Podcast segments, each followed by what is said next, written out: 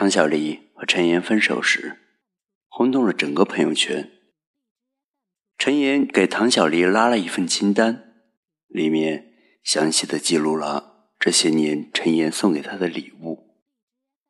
唐小丽盛怒道：“他说我当初怎么就瞎了眼，谈了你这么一个男朋友呢？”陈岩倒也不生气，他说：“你知道的，我是个恩怨分明的人，你有你的好，我都记得，但是账。”我们要算清楚，谁欠谁的都不好。唐小黎懒得跟他争辩，微信上直接给他转了几千块钱后，就没有再搭理他。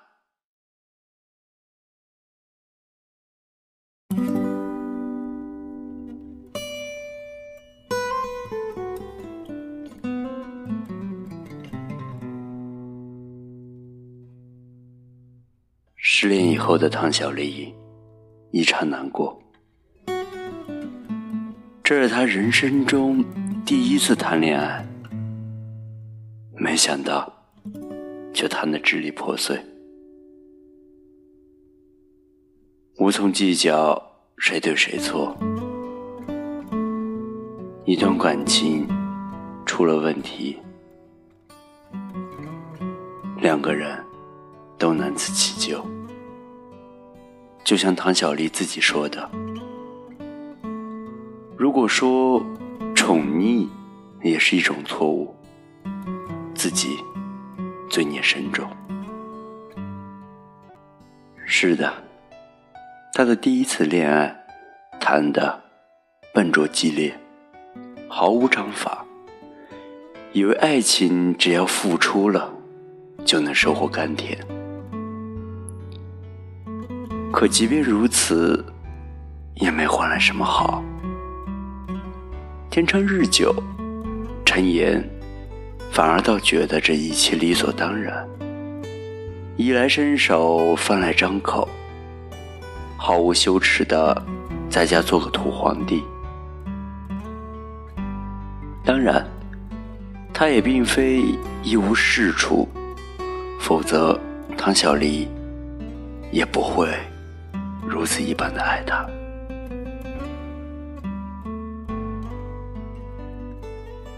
文艺青年陈岩，毕业于浙江某艺术学院，有一些才气和一张好看的脸，还有一些不切实际的想法，比如做艺术界的科比布莱恩特。文化圈里的汤姆·克鲁斯，男人有志向是好事。所谓的理想就是感想。可是，如果连洗好一件衣服的能力都不具备的男人，总归来说是不那么可爱，也不太可信的。唐小丽不计较。觉得爱一个人就是这样，要给他温暖，更要对他信任，所以甘心做一个安分守己的小媳妇。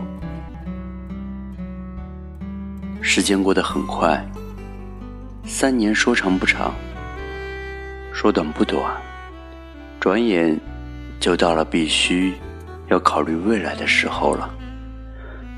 于是。唐小丽按照正常女人的思路，开始谋求安定，比如有一个温馨的家。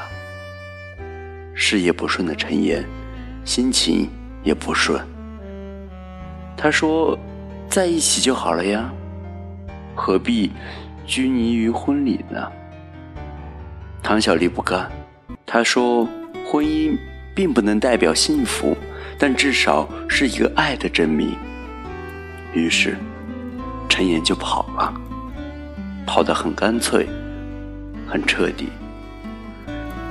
几乎没留什么回旋余地，连送给他的一枚四百块钱的银戒指都要了回去。他的理由倒也说得过去，他说：“你想啊，你留这么一个老十字物件，也是徒增烦恼。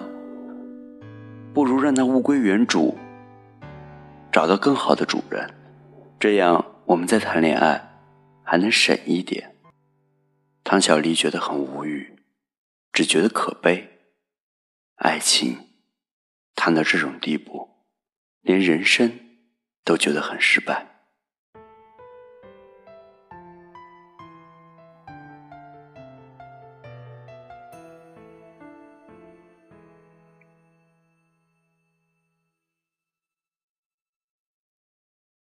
经过了半年的疗伤以后，汤小黎好的七七八八。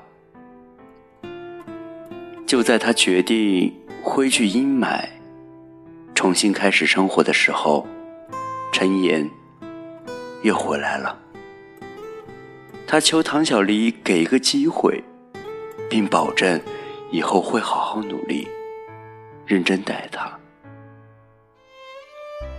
唐小黎也犹豫，毕竟那是自己的初恋，爱之深，恨之切，并且陈岩的的确确像个要正经做事的人一样，踏踏实实工作，每日跑来找唐小黎嘘寒问暖，扛不住往事的纠缠。汤小黎已经冷掉的心开始复苏，虽说没直接答应，却也没间接拒绝。就这样过了两个月后，唐小黎仔细思量，觉得自己对陈岩的感情仅仅是出于对回忆的纠葛。他试过。努力说服自己去接受他，可是不行，始终觉得哪里不对。当陈岩再次来找唐小黎求复合时，唐小黎果断拒绝了。他跟他说：“我知道你在认真做事，我也知道你变得成熟稳重了。”但是抱歉，这一次我要先走了。关于你的魔咒，我已经解开了。陈岩不放弃，继续穷追猛打。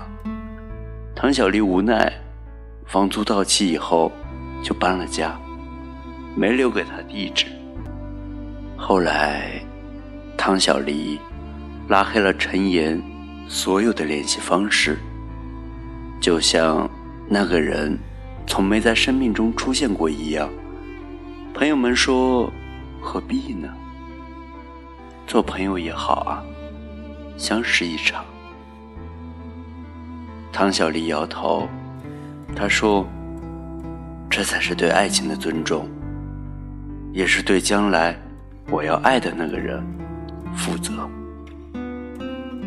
既然注定无法相爱了，又何必再纠缠下去？我不能保证自己在下一次的感情遭遇不快时，会不会想起陈岩。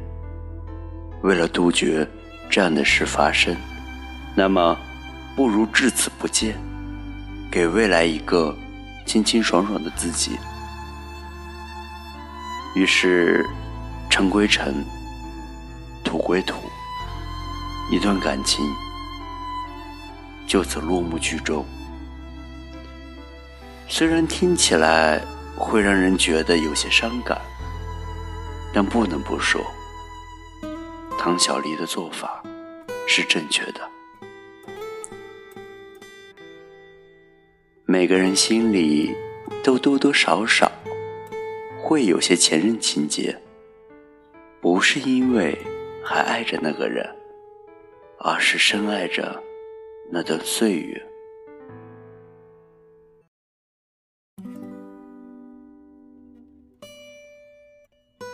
既然如此，不如快刀斩乱麻，手起刀落来的痛快。